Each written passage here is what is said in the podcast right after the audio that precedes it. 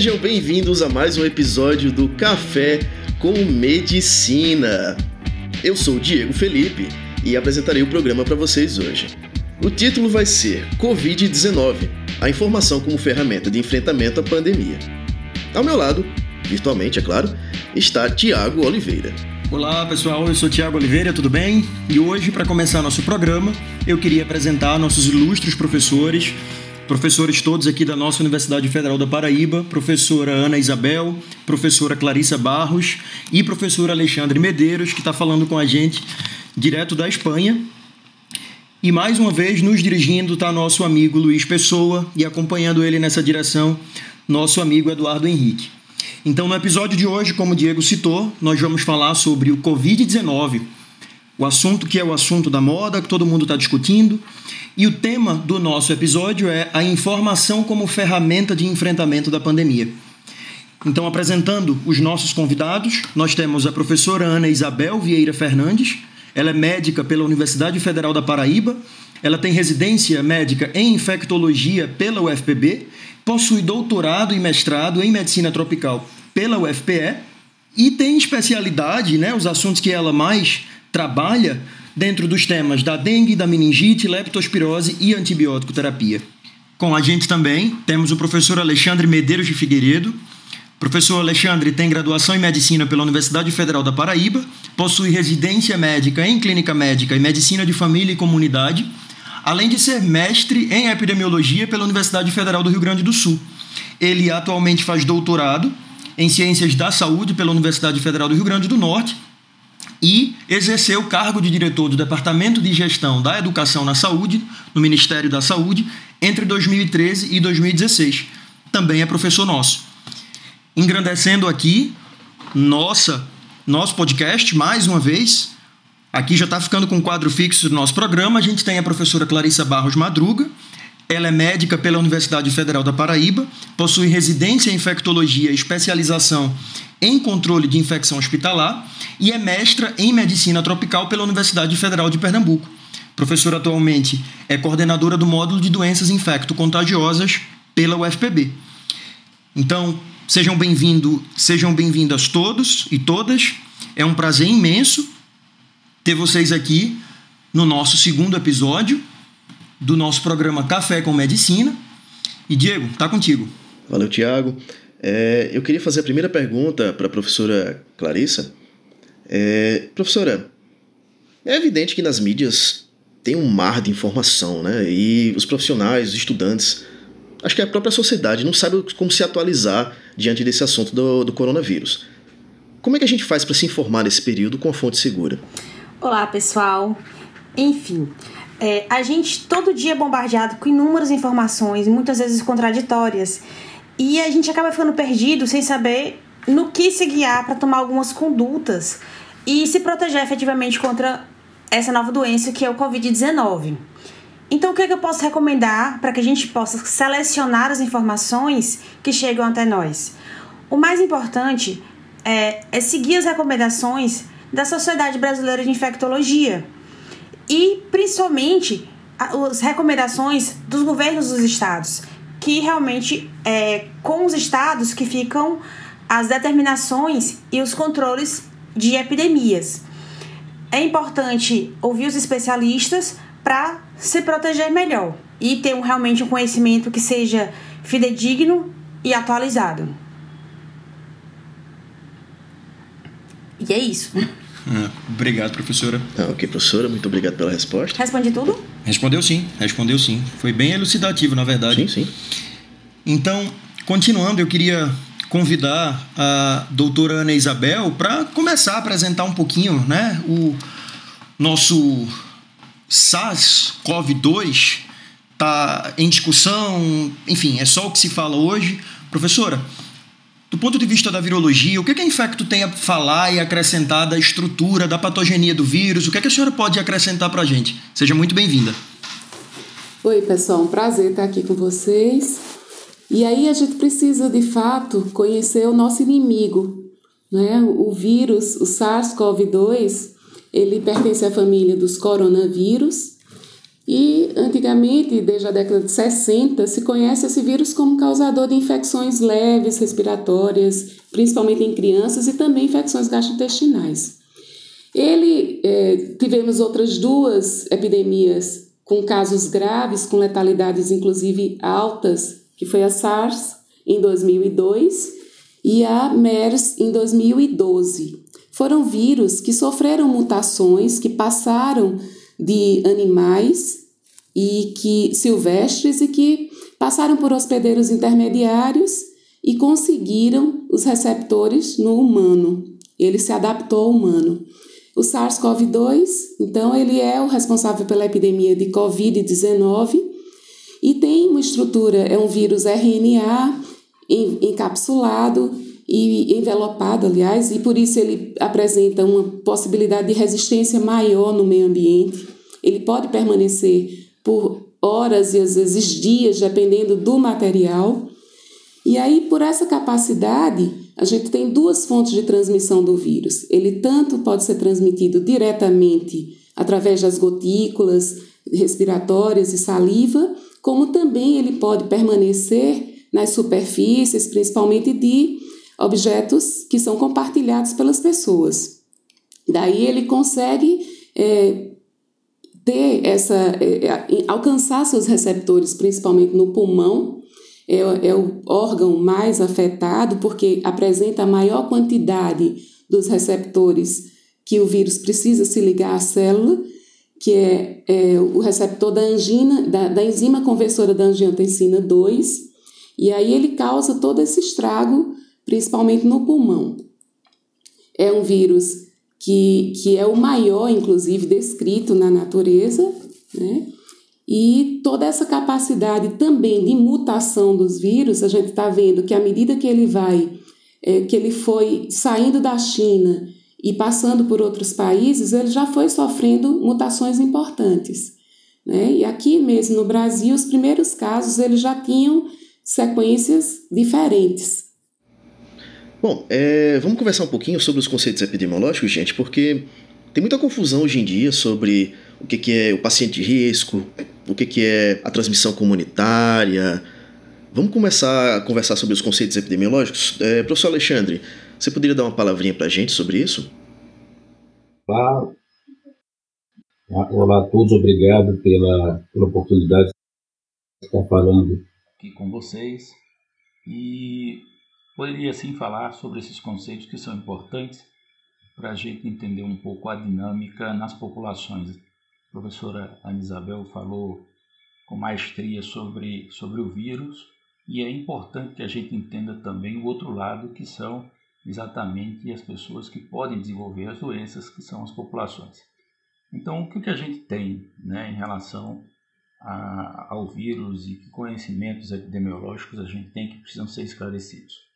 O primeiro é esse conceito de transmissão, né, as fases da transmissão. Você tem uma primeira fase de transmissão que você tem contatos, né, pessoas que são contaminadas fora de um determinado país, né, as pessoas que chegaram com a doença vinda de outros países ao, de outros países ao Brasil, depois você tem contaminação de pessoas que têm contato com, com essas pessoas que vieram de fora e contraem a doença, por exemplo, um filho, um pai uma pessoa que viajou para fora do país e veio com o vírus né? Isso já seria um segundo nível, uma transmissão, uma transmissão local, mas vindo de um caso é, que ainda você consegue identificar, e depois você tem uma terceira fase, que é o que já está acontecendo no Brasil, especialmente na cidade de São Paulo, né, no Rio de Janeiro, enfim, que é a transmissão onde você já não consegue identificar quem foi a pessoa que transmitiu a doença. Então, esse em linhas gerais, esses são, são as fases né, que a gente tem de transmissão pensando em relação à saúde pública. Né? É, é importante perceber que cada fase dessa ela tem uma consequência no nível de intervenção e no nível de alarme que nós temos que ter diante do sistema de saúde. Se nos primeiros momentos, no 1 e 2, a gente consegue circunscrever a epidemia, nos outros, a gente vai ter que tomar medidas um pouco mais drásticas. É claro que essas medidas mais drásticas elas dependem né, da capacidade de monitoramento e de identificação da, né, de como esta epidemia está se alastrando dentro de uma sociedade. Mesmo essa transmissão comunitária, ela pode ser maior, ela pode ser identific não identificada, inclusive a gente sem saber como está acontecendo a circulação do vírus dentro de uma cidade, ou pode ser algo que a gente consiga rastrear, por exemplo. Eu sei que está tendo transmissão comunitária numa determinada escola, num determinado serviço, enfim. Então, esses são conceitos importantes para a gente compreender. Isso num primeiro momento. Acho que tem outros conceitos epidemiológicos são importantes é, para que a gente possa compreender e organizar a nossa resposta à epidemia, a essa pandemia que é o que mais nos importa. Mas, a princípio, eu queria esclarecer pelo menos esses, esses conceitos relacionados à transmissão. Eu queria fazer duas perguntas, na verdade, à professora Clarissa. A primeira, é, retomando né, a, a fala dela no, no, podcast passado em relação às estratégias de achatamento de curva, né, que isso foi bem discutido, tem sido bem discutido, na verdade. Então, do ponto de vista epidemiológico e associando com a infectologia, se talvez esse número tão, tão alarmante da, da, da Espanha, dos países da Europa, é, aconteceu em função disso, né? por estratégias que não deram certo. O que, é que pode ter acontecido de errado, é, enxergando a Espanha? Então, pessoal, é, a gente. Se, é, o assunto da achatamento da curva está bastante é, exaltado na mídia, na verdade, e isso é fundamental. Porque qual a compreensão de achatamento da curva? Nós sabemos, como a doutora Ana Isabel explicou bem, que a transmissibilidade desse vírus ela é altíssima. E em algum momento esse vírus vai atingir toda a população. E o que, é que a gente busca com o isolamento? A gente quer que as pessoas não adoeçam de uma vez só. Porque o fato de, das pessoas adoecerem de uma vez só está diretamente relacionado à mortalidade. Porque o que acontece? Quando muitas pessoas adoecem, é, mais pessoas irão de precisar de internamento hospitalar e dessa forma não vai haver suporte suficiente, porque o número de pessoas adoecidas vai extrapolar o número de leitos disponíveis, tanto em unidades de enfermaria quanto em unidades de suporte intensivo nas UTIs. E o que é que vai acontecer? Se a gente não tem um atendimento médico adequado, se a gente não tem como oferecer leitos de UTI para essa população que faz uma forma mais grave da, do Covid, a gente fatalmente vai ter um número maior de mortos por falta de assistência, por justamente uma, um cataclismo no sistema médico. Por isso que é fundamental a gente manter a quarentena para que essa primeira leva de pessoas adoecidas seja menor e, e o, o, sistema de saúde possa cuidar de todos os, os doentes e prevenir que outros adoeçam. Uhum, é isso. Perfeito. Completei? Perfeito, completou sim. Completou sim. Só um acréscimo, só um acréscimo. É, eu gostaria de acrescentar também é, o que também saiu outro artigo mais recente, a importância dos assintomáticos. Uhum. Porque às vezes a gente se preocupa muito com os pacientes que estão doentes, mas a gente tem que lembrar muito, muito bem, reforçar que os assintomáticos, eles transmitem sim. E um dos principais grupos de assintomáticos que transmitem são as crianças. Por isso a importância de manter as crianças em quarentena da escola. Uhum. Elas não devem ir para a escola porque elas adquirem e transmitem para os idosos. E eu gostaria também de ouvir a opinião da professora Ana Isabel. Vai fazer alguma pergunta para ela agora? Eu vou fazer, na verdade, mas que as duas pudessem acrescentar, né? Porque considerando o que é, que é assintomático, considerando quem é o grupo, né? Tá em pleno período de vacinação agora para gripe, quais são as principais manifestações clínicas do Covid-19, né, dentro do contexto da síndrome, né, de uma síndrome febril até uma síndrome consolidativa? Professora Ana, Ana Isabel, eu queria que a senhora pudesse começar a falar um pouco e a professora Clarissa também pode agregar. Tá bom. Então, é, cerca de 80% da população vai ter uma forma assintomática ou oligossintomática.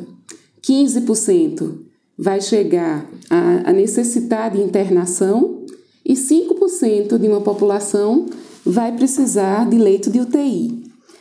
Então, dentro desses 80%, né, a gente vai ter pessoas que têm sintomas de é, é, é, coriza, febre, tosse, mas sintomas mais brandos que também podem ser acompanhados de dor muscular e cefaleia, né? Mas uma parte dessa população vai ser assintomática, vai ser tão brando que vai nem se sentir doente, uhum. né? Então, grande parte vai, vai estar circulando, porque quando você se sente doente, você se recolhe. Né? É e o grande problema dessa pandemia é que as pessoas que não se sentem doentes continuam circulando e transmitindo.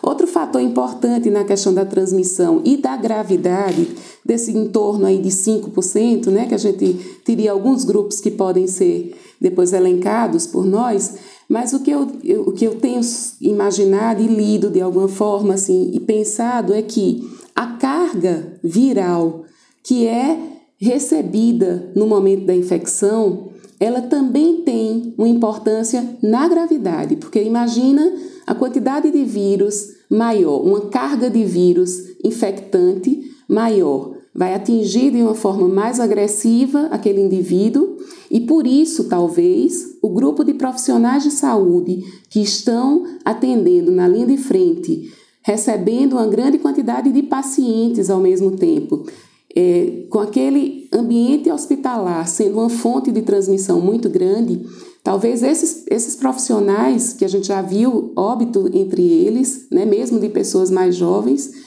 é, possam sofrer pela carga de vírus que, a que está exposta, certo? Uhum. É. Perfeito. Professora. E assim também os aglomerados, né? Também os aglomerados é, que podem transmitir mais e, e talvez trazer uma maior gravidade. Uhum. É, Diego tem uma próxima pergunta para fazer, mas antes da pergunta dele, a senhora falou agora, né, a informação da carga viral que é transmitida no momento de contaminação. Isso tem relação com o período do aparecimento dos sintomas, né? Porque o, o prazo de, de, de, reclusão que as pessoas falam, né, de isolamento, é de 14 dias. É que se falou muito, ficou bem gravado esse número para gente. Mas isso também tem relação com essa carga viral transmitida para aparecer os primeiros sintomas? Não, não.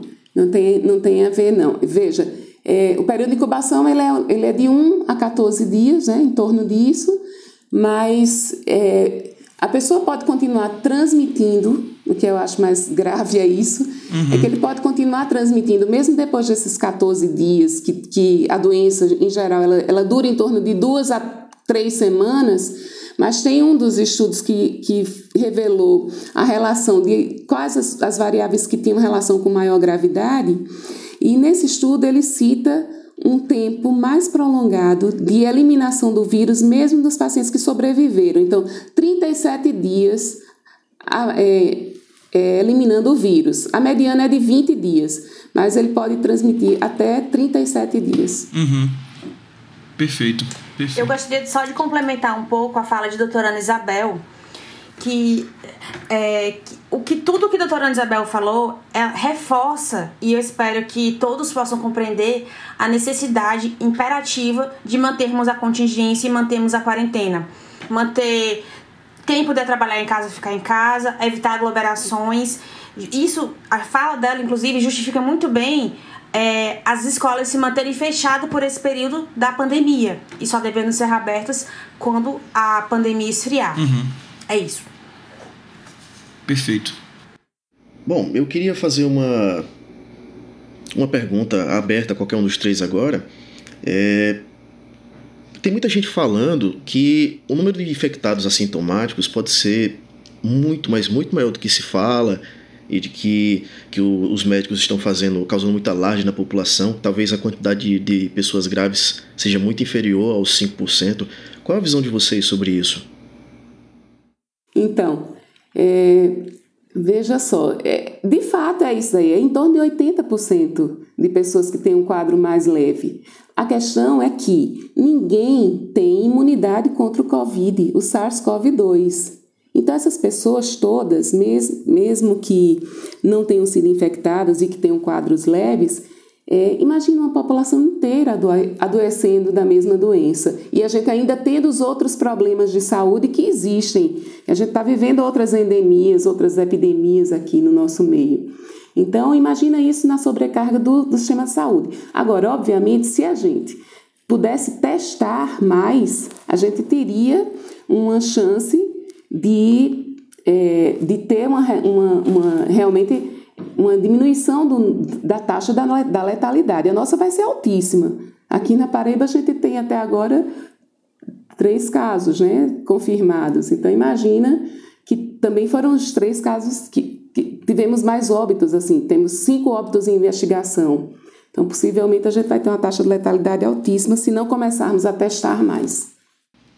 Então, em relação a essa questão eh, da letalidade, ela é talvez o aspecto mais importante que eu tenho vindo vislumbrado em relação à, à situação de, de, de controle da doença. A taxa de letalidade, de alguma forma, ela vai nos mostrar se há um bom ou um mau controle da epidemia naquele país. Isso é um achado que a gente é, teve aqui, um artigo vai ser publicado na Gazeta Sanitária aqui espanhola que a gente participou, que fomos autores, que exatamente avalia que países que têm letalidade muito alta, na verdade, deve ter uma taxa de infecção muito maior do que esperado.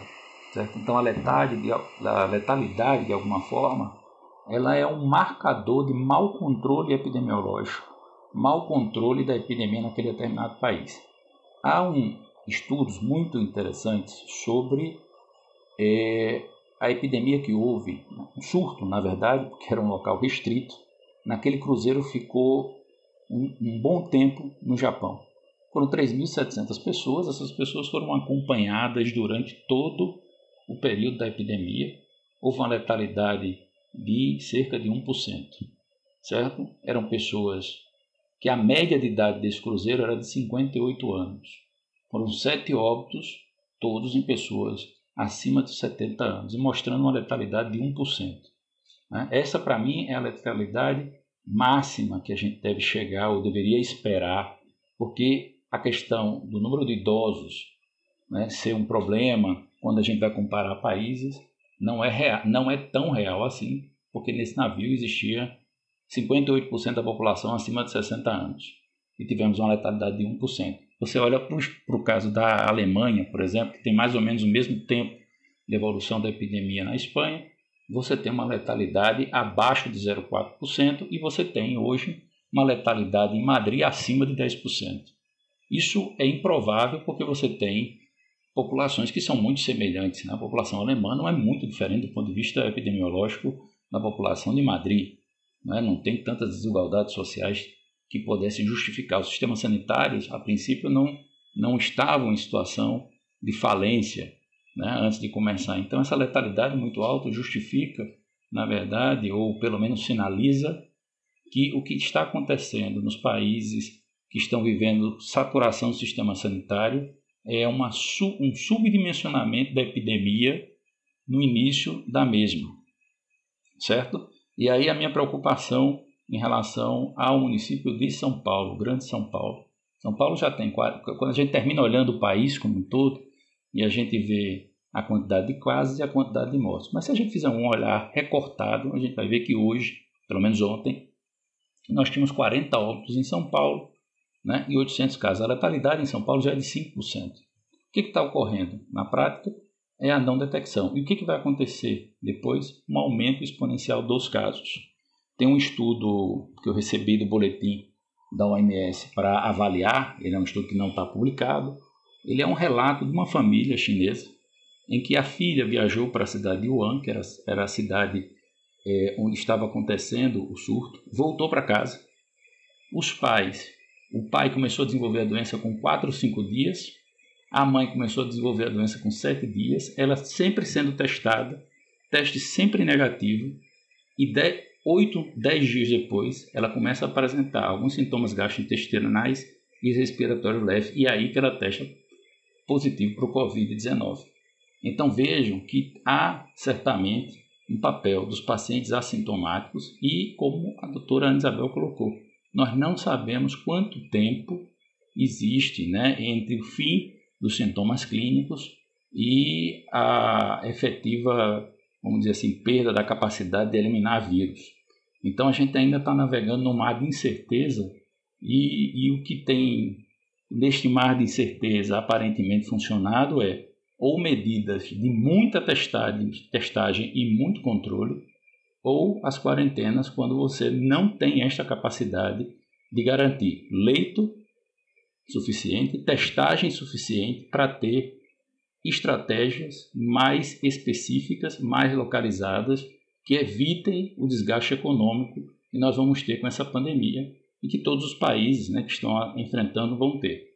Então, esse é também um outro aspecto. Nós vamos ter que investir muito na capacidade de teste, porque é a única forma da gente sair dessas quarentenas é, por tempo indeterminado.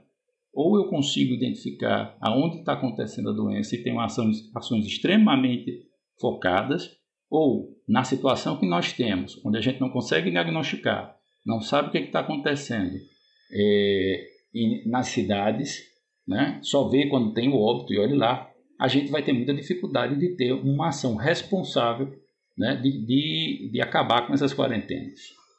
Bom, muito obrigado, professor. É, eu queria só complementar aqui com a, a doutora Ana Isabel. Uh, como essa, essa inconsistência com relação aos sintomas, é, o doutor Alexandre acabou de falar dos sintomas gastrointestinais, inclusive, uh, muito se fala na mídia sobre febre, febre alta. É possível ter a manifestação da doença sem ter a febre? Sim, como a gente já disse que tem os oligossintomáticos e os assintomáticos, né? Então, na segunda definição do Ministério da Saúde sobre a doença, é, ele fala a ausência de febre, pode ter ausência de febre com sintomas respiratórios. Né? Então, esse também é uma, é, uma, é, uma, é uma das definições da doença. Pode, a febre pode estar ausente. E pegando um pouquinho disso que Alexandre falou sobre os quadros gastrointestinais, eles têm sido super importantes, né? Porque principalmente as crianças, elas podem transmitir através das fezes. E, e nos hospitais, uma das teorias né, de que se demonstra que tem uma maior transmissão também no meio hospitalar é porque as pessoas que cuidam dos pacientes, que fazem a higiene dos pacientes, podem se contaminar nesse momento, né? E aí a gente pode é, ter uma, uma, epidemia silenciosa, a gente não, não imagina, porque o paciente não tem sintoma respiratório, mas pode ter sintoma gastrointestinal e ser um transmissor do vírus. De forma importante. É interessante ainda, professora, falando né, da diversidade da, da manifestação, diversidade de sintomas. Doutora Clarissa, teve um artigo recente que a gente até estava lendo para produzir esse podcast do Journal of the American Academy of Dermatology, que ele fala, né, ele apresenta o Covid-19 como sendo capaz também de apresentar no rol das, dos comemorativos da, da, das manifestações manchas que podem ser confundidas até com dengue. Eu não consegui entender bem a relação, que tipo de, de, de surgimento seria. A senhora é, podia acrescentar um pouco disso para a gente? Com certeza, Tiago. É, essas doenças virais muito comumente elas são responsáveis por causar exantema e exantemas de várias naturezas. Pode ser exantema macular, exantema maculopapular, até mesmo exantema petequial, que a gente vê muito na dengue. Então, é, o Covid, assim como outros vírus respiratórios, o próprio H1N1, também podem causar exantema que na maioria dos pacientes não vai ser o sintoma mais marcante, mas eventualmente alguns pacientes podem manifestar de forma mais exacerbada esse sinal. Então é muito importante o profissional de saúde que for atender o paciente ficar atento às síndromes clínicas e atentar pela possibilidade de ser, na verdade, uma infecção por um quadro é, causado por um vírus respiratório, apesar do exantema. E lembrando que entre as doenças infecciosas, a gente precisa, antes mesmo de fazer o diagnóstico etiológico, a gente precisa fazer o diagnóstico sindrômico, né? E caracterizar a síndrome clínica que o paciente apresenta. Então, a gente vê esse exantema, ele vai chamar atenção pela possibilidade de ser uma doença viral, e a gente precisa persistir na anamnese no exame físico para definir se realmente é um vírus respiratório e, na atual situação, o Covid-19. Professora, vamos continuar nessa linha é, com relação ao diagnóstico diferencial. Como é que a gente faz para direcionar o diagnóstico diferencial? Tem muita gente falando aí de H1N1, que o H1N1 também está afetando os pacientes e pode causar uma confusão. Como é que a gente vai direcionar isso? É, o diagnóstico etiológico dos quadros virais respiratórios ele é virtualmente impossível pela clínica. Existem algumas alterações que são mais sugestivas. No caso do Covid, no qual a gente vive uma epidemia, uma pandemia na verdade, a presença do vínculo epidemiológico com o caso confirmado por Covid vai nos direcionar para o Covid. Mas, é, sem vínculos epidemiológicos, só pela clínica é bastante difícil, porque são todos muito semelhantes. Quadro de febre, cefaleia, coriza, pode ser acompanhado de exantema, pode ser acompanhado de diarreia. Agora, a gente tem alguns artifícios é, diagnósticos que nos auxiliam a direcionar o, o diagnóstico para ser COVID. E um deles são os exames de imagem. É, idealmente, a tomografia de alta resolução ela tem um papel fundamental para nos direcionar à suspeita clínica do COVID e até mesmo contribuindo para a confirmação do diagnóstico, porque as alterações de imagem elas são sugestivas do COVID. Obviamente, se houver limitações e não houver a possibilidade de, possibilidade de realizar o raio-x, a, vou corrigir.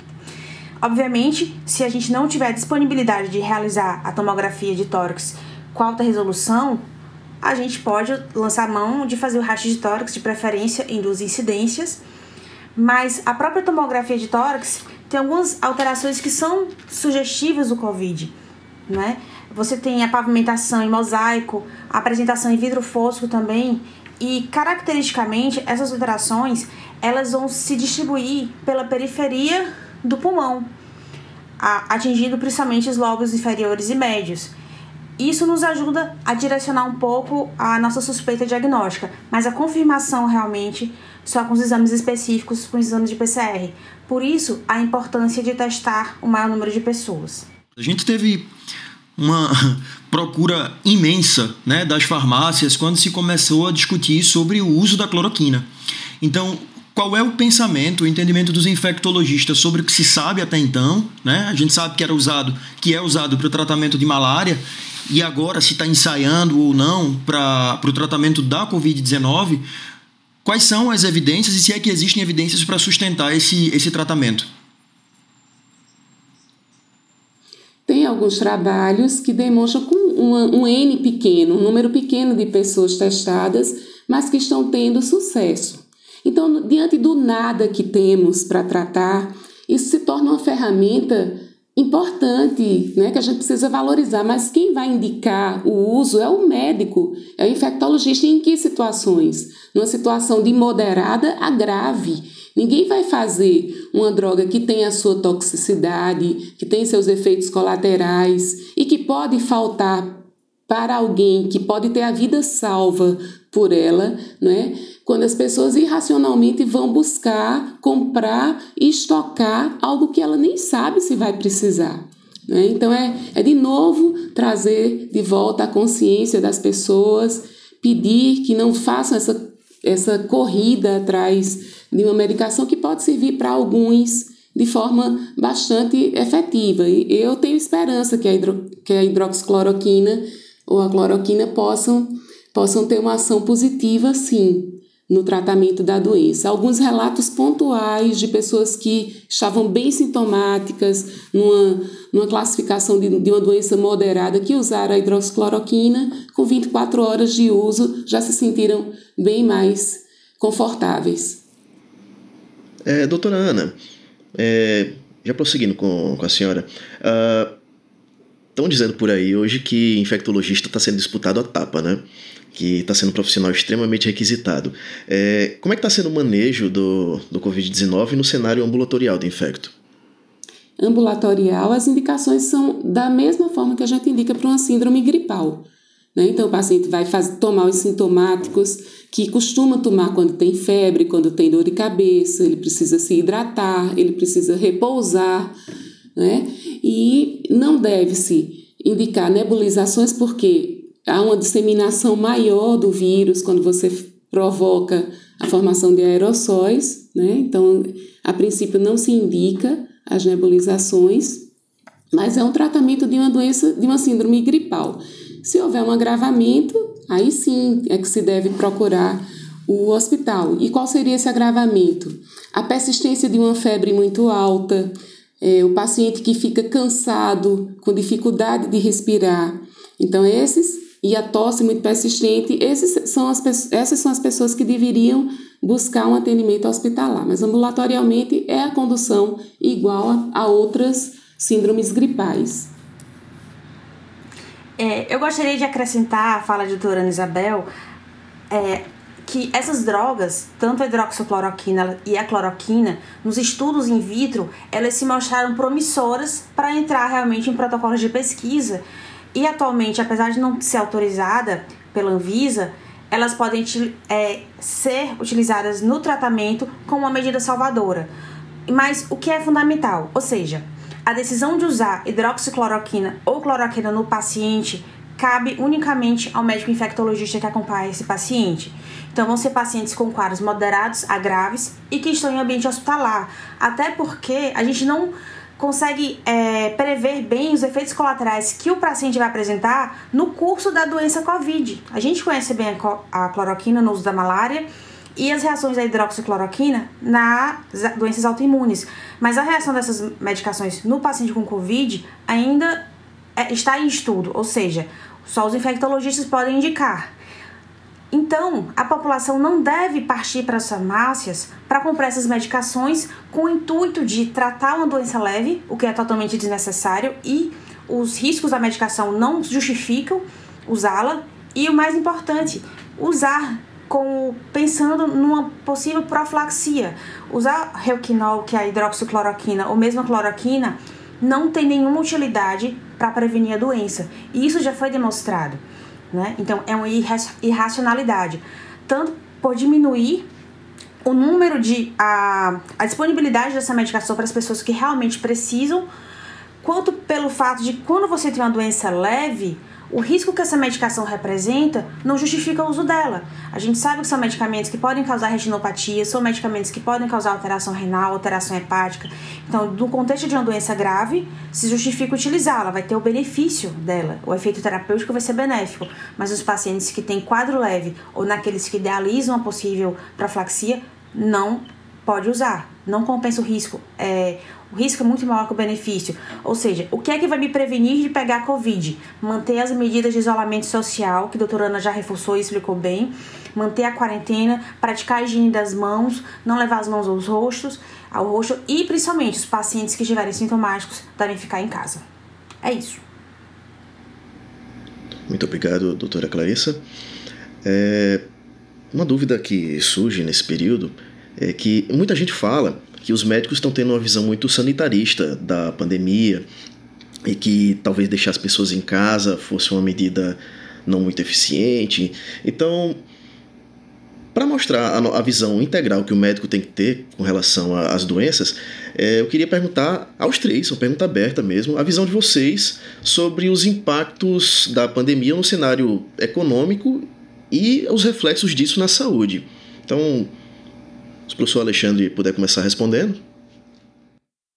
Os efeitos ainda são incertos em relação à economia. É certo que todas as crises econômicas terminam gerando problemas na área da saúde e essas, esses problemas econômicos eles terminam é, incidindo mais sobre a parcela mais vulnerável da população, certo? Então há artigos no Brasil, né, artigos sobre o Brasil na verdade, publicados mostrando aumento de doença cardiovascular depois da crise de 2015-2016, certo? É, então, há um impacto econômico é, sobre a saúde também. Agora, o que eu acho que a gente tem que ponderar é que o impacto econômico de um colapso do sistema de saúde ele é enorme do ponto de vista econômico, do ponto de vista social né? E, e ele também não é um cenário adequado. O que a gente tem visto hoje é que os países ponderaram sobre a possibilidade de colapso dos seus sistemas de saúde ou consequências econômicas e todos os países que estão com Covid-19 e que têm os maiores PIBs do mundo estão tendo medidas enérgicas e é, indicando o isolamento porque eles têm mensurado que o impacto econômico de um colapso do sistema de saúde sobre a sua população é muito pior do que os futuros efeitos econômicos destas quarentenas, né, desses isolamentos mais, mais intensos. O que a gente tem que buscar é harmonizar este tipo de enfrentamento. A gente tem que, na minha opinião, usar as medidas que vão garantir a redução, o achatamento da curva, certo? E se preparar para as novas ondas que vão acontecer de infecção pelo Covid. Para citar o exemplo da China, certo? O que aconteceu na China foi um surto que teve consequências enormes numa província que, é chamada, que é a província de Hubei, que tem mais ou menos o tamanho de São Paulo. Mas a situação sanitária no resto da China, que tem 1,4 bilhões de habitantes, foi relativamente tranquila. Então a gente tem 3.400 óbitos mais ou menos na China, né? 3.700, não me, recordo os números precisos, mas a grande maioria foi em Hubei. Né? Dos 80 mil casos da China, 67 mil casos foram em Hubei. Então vejam que a própria China já começa a ter transmissão é, comunitária novamente, porque boa parte da sua população é suscetível. Então, é, é se preparar agora, tentar evitar ao máximo, como tem sido a fala é, da Ana Isabel, da Clarice em relação à questão da curva, do achatamento da curva, para que o sistema não entre em colapso e não esquecer de tomar todas as medidas necessárias para que a gente não enfrente novamente outras ondas. Isso significa ampliar a capacidade de teste, ampliar a capacidade de resposta.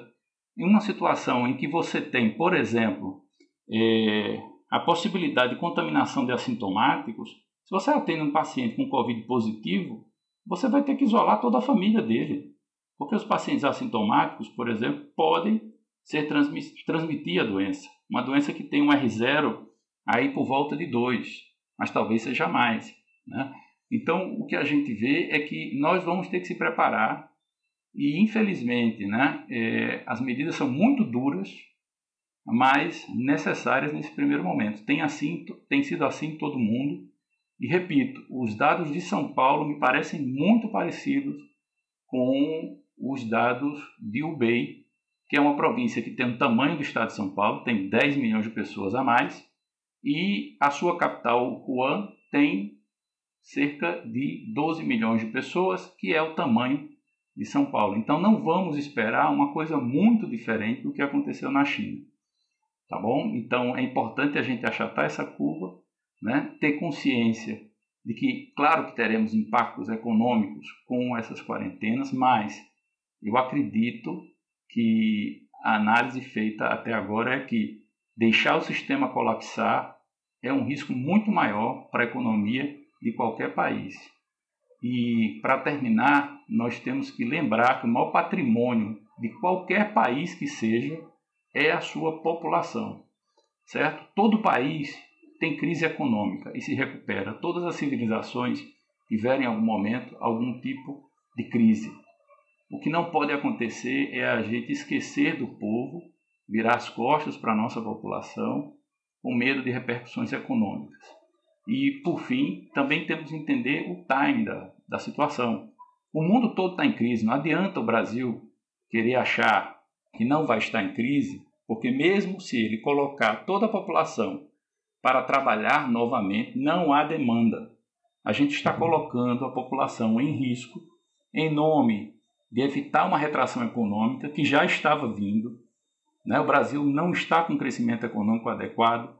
Né? A gente teve um crescimento econômico pífio de menos de 1%, de praticamente 1% do PIB, certo? E muito provavelmente com a crise na China, nos Estados Unidos, na União Europeia, a situação vai ser de retração global da economia. Então, trazer colocar a população brasileira para trabalhar, por exemplo, achando que os efeitos econômicos é, são piores do que a gente evitar um sistema de colapso, também tem essa, essa outra perspectiva. Vamos estar colocando as pessoas em risco para nada, porque de alguma forma a economia brasileira já vai entrar em colapso e aí a gente vai ter uma piora da situação no país uma população que vai passar três a quatro meses e vai entrar de novo em quarentena, porque se a, gente, a gente tem que levar em consideração os fatores climáticos. Né? A Europa pegou essa epidemia faltando um mês para acabar o inverno. Nós estamos no Brasil para começar o outono, começando o outono e tendo que enfrentar todo o inverno.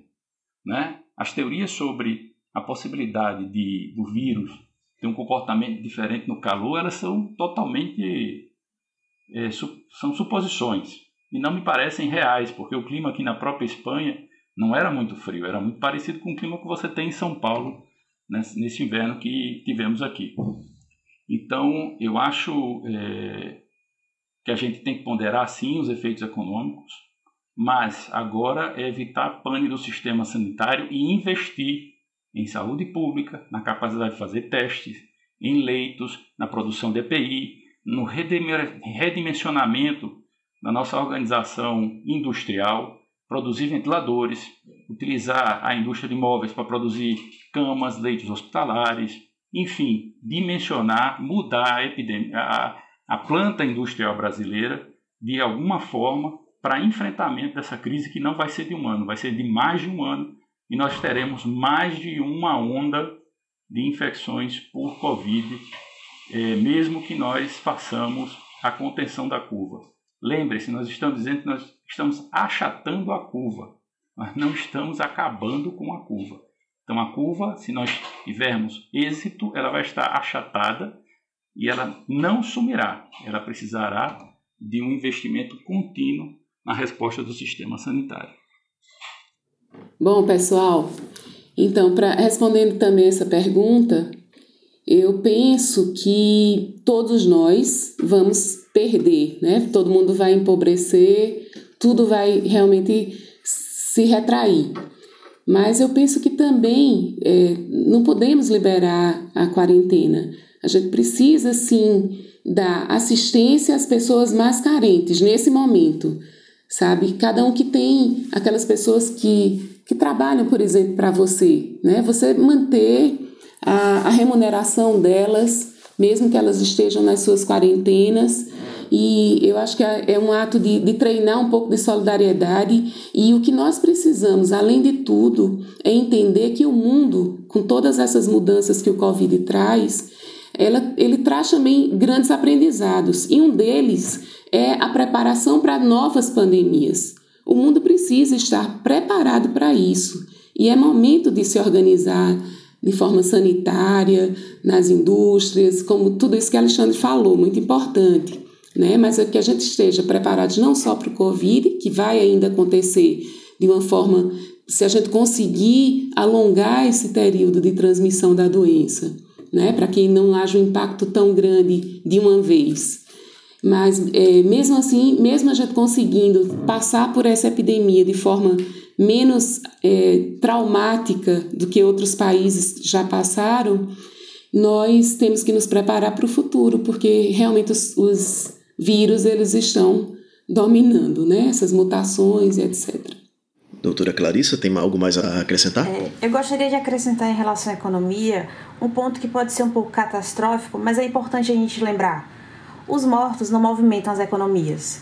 E quando se tenta banalizar uma pandemia e usando como argumento de banalização que os principais acometidos, os principais óbitos vão acontecer na população idosa, isso é ainda mais cruel, porque quem serão esses idosos? Vão ser nossos pais, nossos tios, nossos avós, não é? Eles, esses nossos pais, eles não são apenas um número na máquina da economia. Eles são entes queridos e tem que lembrar, os idosos também movimentam a economia. Então, é, é muito importante a gente reforçar a prevenção e o preparo para as pandemias, como a doutora Ana ressaltou. É isso. E acrescentando, acrescentando, professora, por mais que eu tenha números em porcentagem 3, 5, 10%, quando eu perco um parente na minha casa, um pai, uma mãe, isso é. se torna 100% para mim, né? Então, é isso. Eu estou bem satisfeito, na verdade, com tudo que foi trazido aqui, uma quantidade de informação imensa.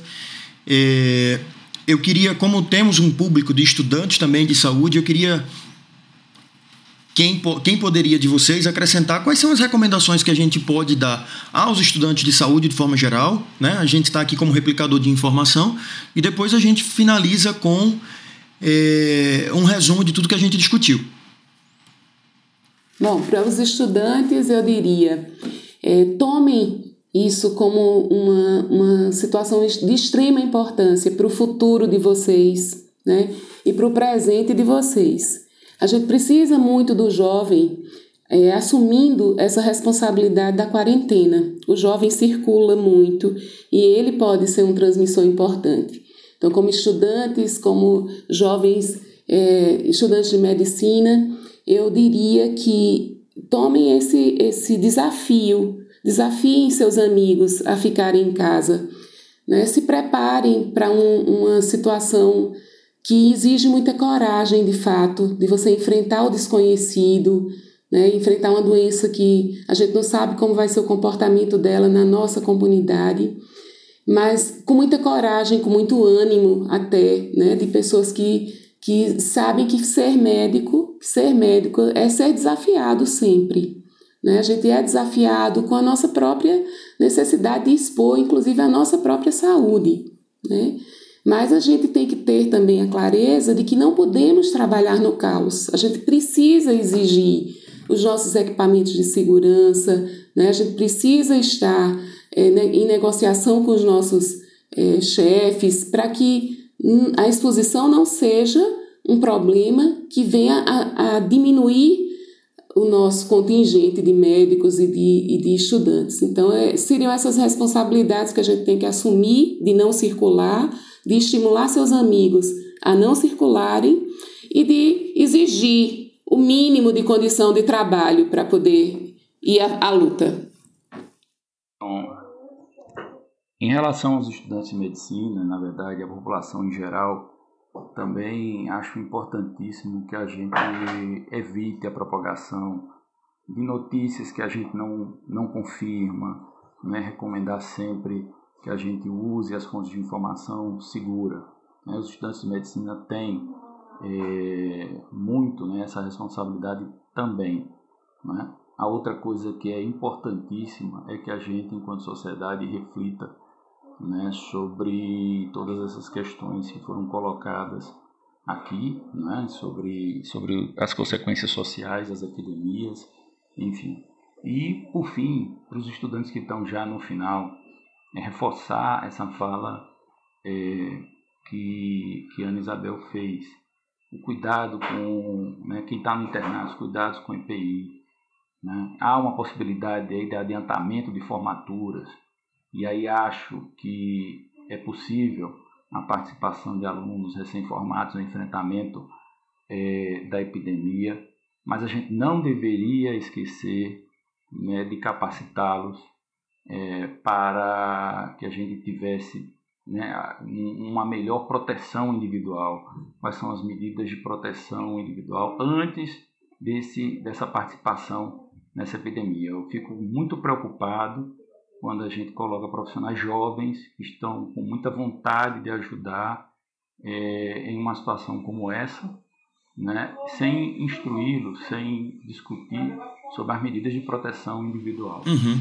Então, é até um apelo que eu faço, se for ter alguma medida com estudante de medicina, né, a primeira medida deva, deva ser qualificação, capacitação, antes de ir para os cenários de enfrentamento do Covid-19, para que a gente não tenha este quadro que está acontecendo aqui na Espanha e na Itália. Não é? É 12, 20% de toda a população contaminada com Covid, casos confirmados, são de profissionais de saúde. Então, isso demonstra a importância da gente ter cuidado com todos os profissionais de saúde, inclusive esses que estão sendo recém-formados e que estão entrando na vida profissional agora, enfrentando esse grande desafio. Muito bem colocado, professor. São informações pertinentes, é desafiador para a gente, sim. E agradeço a, a informação. Professora Clarissa, queria colocar a senhora agora no desafio de tentar sintetizar para nosso ouvinte o que é que é relevante diante de todas essas informações. Eu vou apresentar alguns pontos e a senhora me diz, em linhas gerais, quais são as informações pertinentes. Então, em relação à transmissão e quarentena, o que é que a gente precisa saber? É, a gente precisa saber que é necessário seguir a quarentena, sim. Deve ser mantida, deve, devemos manter as escolas fechadas por esse período de crise, devemos proteger nossos idosos. E a mensagem final, eu acho que é a quarentena é importante para evitar que nossos pais, nossos avós adoeçam. Perfeito. Sintomas. A doença ela pode ser um pouco traiçoeira no sentido que a maioria dos indivíduos que adquirirem o vírus, eles serão assintomáticos. Ou seja, esses indivíduos assintomáticos, eles mantêm a transmissão ativa e aqueles que por um motivo ou outro têm mais suscetibilidade vão adoecer com risco de agravamento e morte.